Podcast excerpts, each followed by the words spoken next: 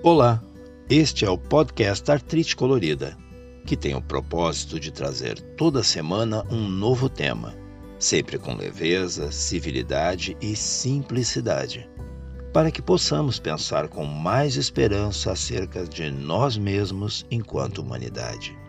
Meu nome é Paulo Medeiros e este é o meu convite: levarmos ao mundo aquilo que temos de melhor, começando agora.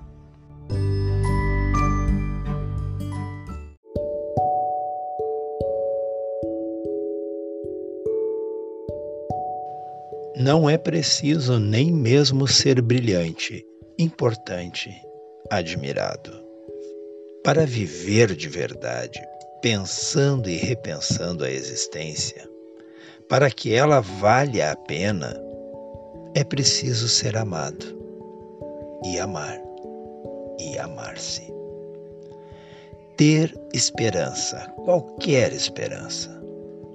Questionar o que nos é imposto sem rebeldias insensatas, mas sem demasiada sensatez.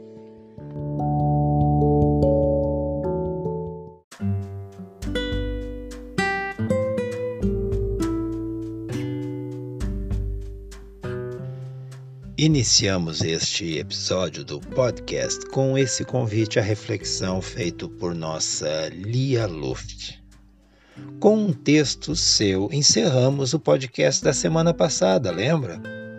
Pois é, a Lia Luft é uma das minhas autoras mais queridas, mais lida. Aliás, com certa regularidade, eu recorro a alguns de seus livros para encontrar uma palavra forte e sensata nesses dias de loucura, de desvario ou de vazio vazio de humanidade que de vez em quando nos assalta a alma. Na verdade, a leitura me auxilia em um processo que comumente não relacionamos com a mente, a reciclagem do lixo. É, é um fato científico já comprovado que a mente acumula lixo, informações que se tornam irrelevantes, mas não apenas. Na verdade, o cotidiano nos faz experimentar situações de estresse, de ansiedade, de dúvidas, preocupações e desapontamentos. O saldo dessa torrente não exatamente positiva nos faz sentir um aperto no peito, uma sensação de peso nos ombros ou não raro uma dificuldade para lembrar-se de algo importante quando necessário.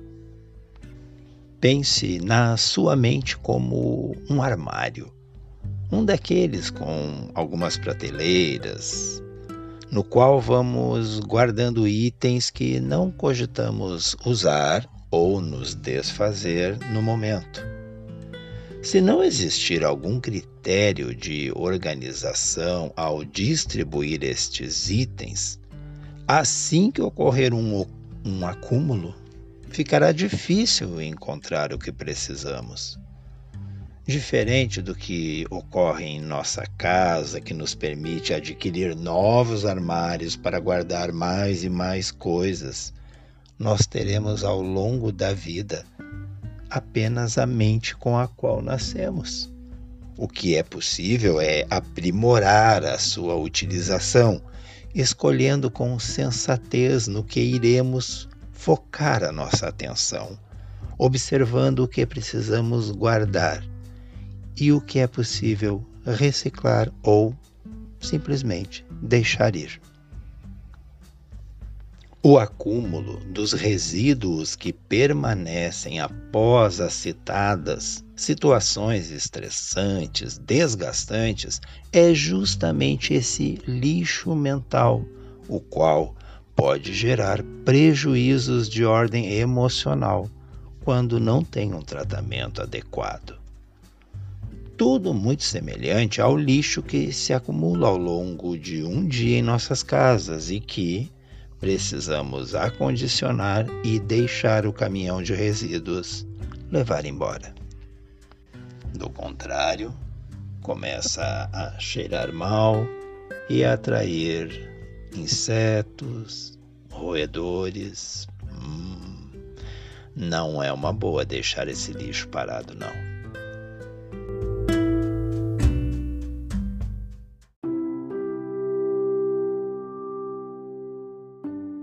Mas a gente não está aqui para falar do lixo. Vamos falar de estratégias. E uma das mais eficazes que adotei, a qual me permite abrir espaços para o relevante, é a leitura. E cada tipo de leitura traz, ao menos para mim, um diferente benefício, que eu posso perceber pelas respostas distintas em meu emocional, em minha psique.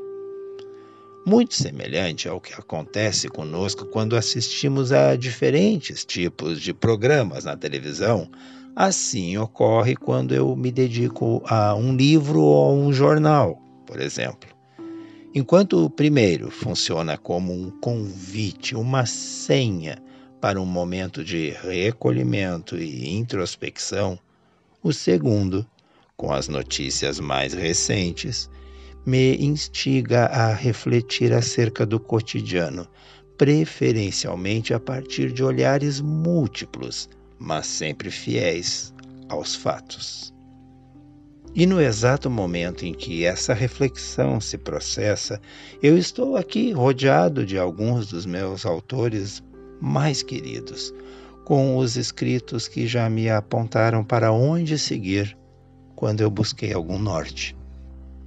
Um bom exemplo do quanto um pequeno trecho escrito já me resgatou em um momento de menos luz é este a seguir, também de autoria de Lia Luft. E ela escreveu: A vida é maravilhosa mesmo quando dolorida.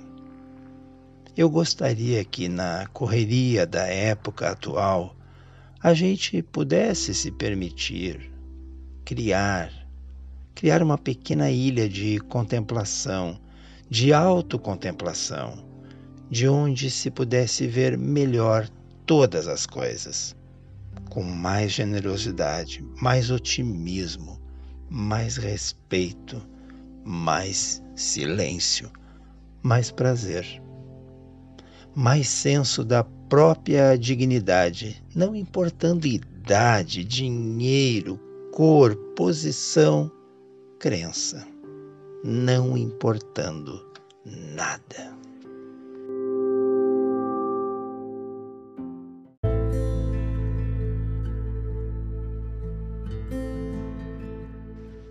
Estas lembranças surgiram justamente no dia do professor.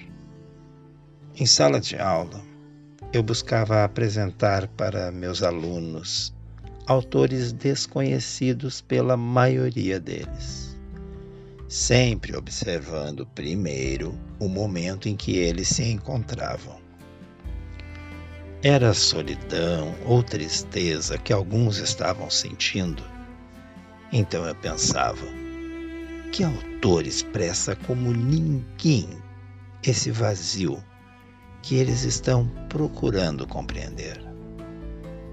Pois eu recordo, satisfeitíssimo, que foi uma senhorinha quem os levou certa vez às lágrimas. Bem, ao menos aqueles que se permitiram sentir toda a profundidade do que, Cora Coralina expressa quando escreveu: Procuro suportar todos os dias minha própria personalidade renovada, despencando dentro de mim tudo que é velho e morto. Mesmo quando tudo parece desabar, cabe a mim decidir entre rir ou chorar ir ou ficar, desistir ou lutar. Porque descobri no caminho incerto da vida que o mais importante é o decidir. Se a gente cresce com os golpes duros da vida, também podemos crescer com os toques suaves na alma. O saber a gente aprende com os mestres e os livros. A sabedoria se aprende é com a vida e com os humildes.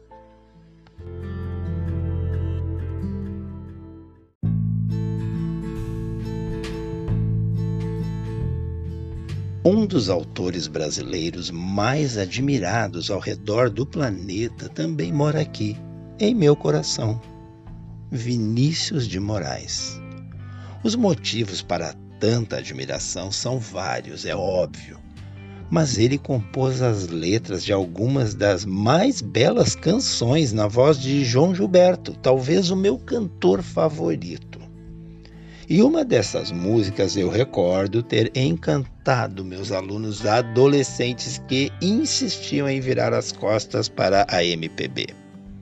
O meu papel como professor, eu acreditava, seria o de oferecer mais do que no cotidiano deles abundava, em letras que eu considerava rasas e melodias medíocres. Só para você ter uma ideia, na época em que eu apresentei esta música para eles, fazia sucesso nas rádios e eles ouviam dia o dia inteirinho uma música que dizia que aquela moça cantora estava ficando atoladinha e ela repetia: "Tô ficando atoladinha, tô ficando atoladinha". Gente, sério. Sério. Pois bem, voltemos a Vinícius de Moraes e João Gilberto. A música Chega de Saudade tocou naquela sala de aula uma vez, duas, três e muitas outras mais, porque eles insistiam em ouvir mais uma vez, porque igualmente tocou o coração de meninos e meninas naquela agora distante sala de aula. Duas estrofes em especial os encantaram, tanto pela delicadeza quanto pelas rimas sublimes. A primeira estrofe assim diz: Vai, minha tristeza, e diz a ela que sem ela não pode ser Diz-lhe numa prece que ela regresse, porque eu não posso mais sofrer. E eu escutei. Nossa, professor, que coisa mais triste, porque ela foi embora e o deixou assim tão desolado. Pois é. Quatro versos que os desacomodaram, os inquietaram percebendo que talvez nessa vida inexistam certezas, mas que nem por isso devamos nos entregar à apatia ou ao derrotismo. E é esse lampejo de esperança que, que aqueles quase 40 adolescentes numa sala perceberam na estrofe que os fez, ao contrário, sorrir pois eles tentavam imaginar a quantidade de peixes e beijos apregoadas na letra da música. Como é que é? É, isso mesmo. Peixes e beijos. É que a letra segue logo em seguida dizendo: Mas, mas se ela voltar, se ela voltar, que coisa linda, que coisa louca pois há menos peixinhos a nadar no mar do que os beijinhos que eu darei na sua boca. Então imagina comigo, a alegria do reencontro é tanta, o afeto é tamanho, o amor é de uma imensidão tal que a quantidade de beijos que ele daria na boca da mulher amada seria ainda maior do que o número de peixes a nadar somados. Vinícius é intenso e suave ao mesmo tempo quando fala de amor, e o faz sem vulgaridade, sem apelar. Nunca gostei dos livros repletos de termos chulos quando desnecessários. Saber usá-los e dosá-los é para poucos autores. E a minha afirmação abrange igualmente o cinema, os programas de televisão ou de rádio e, claro, a música. E aí eu pergunto: é possível cantar sobre sexo sem ser vulgar?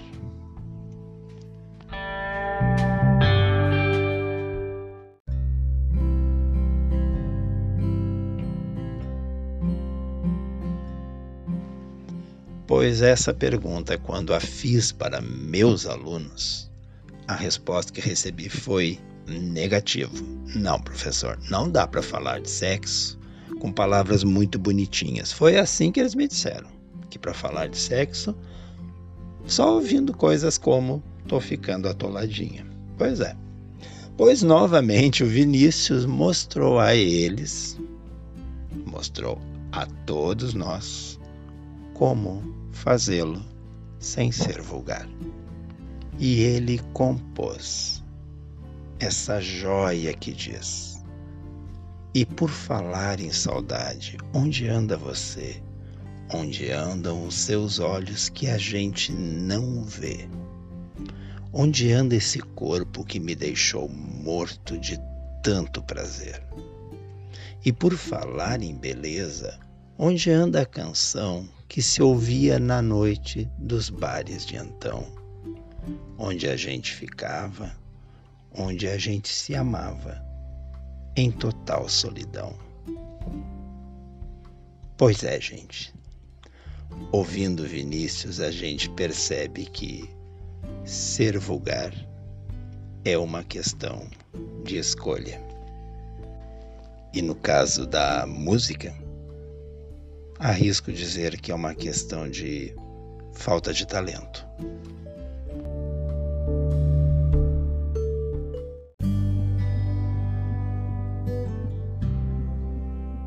Pois é, a gente está chegando ao final do episódio e eu acredito que já ficou perfeitamente claro que eu o dediquei ao Dia do Professor aos alunos que eu conheci ao longo desses mais de 30 anos e, claro, a alguns dos autores que os convidaram a pensar, a sentir e a agir fora da caixa, furando a bolha, quando essas expressões nem sequer eram usadas.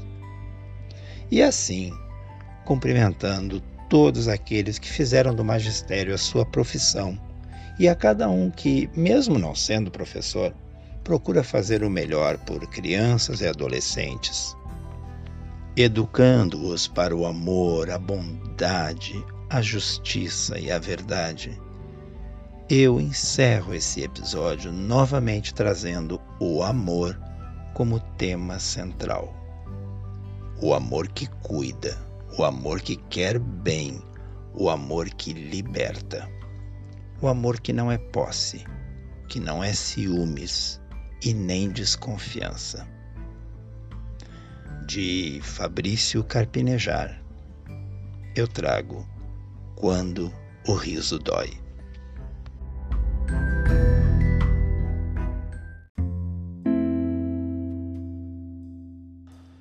Faremos alguém feliz quando descobrirmos que ele pode ser feliz também em nossa ausência, quando o amor abdica da aura de condenação.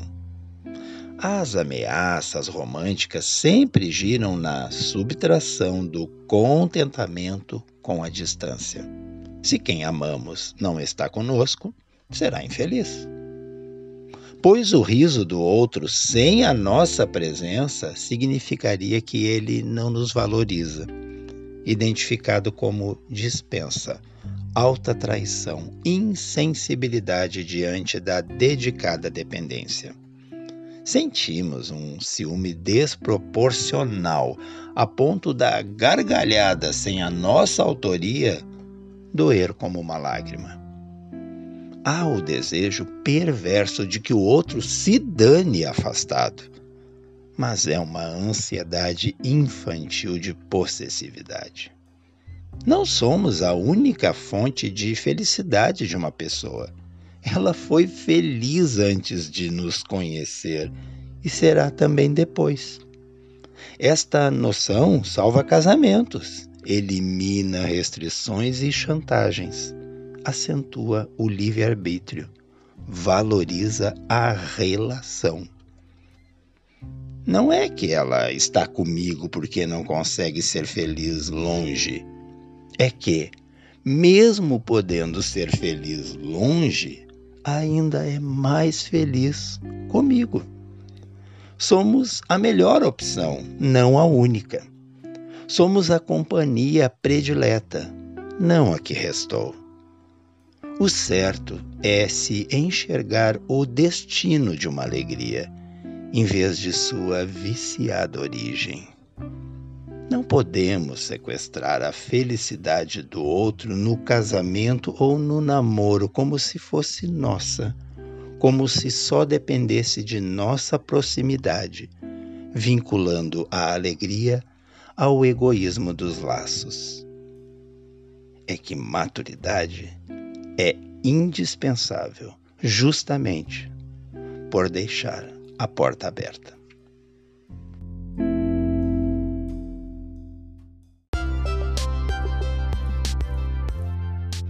E este foi o episódio de hoje do podcast Artrite Colorida.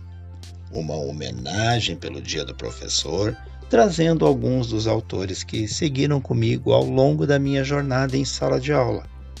Seja você um professor ou professora pai ou mãe, responsável, enfim, pela educação de um jovem, reflita acerca dos valores que as suas palavras e a sua conduta têm colocado em evidência para esse jovem. Pense que ser humano você está ajudando a formar para este mundo tão carente de seres humanos?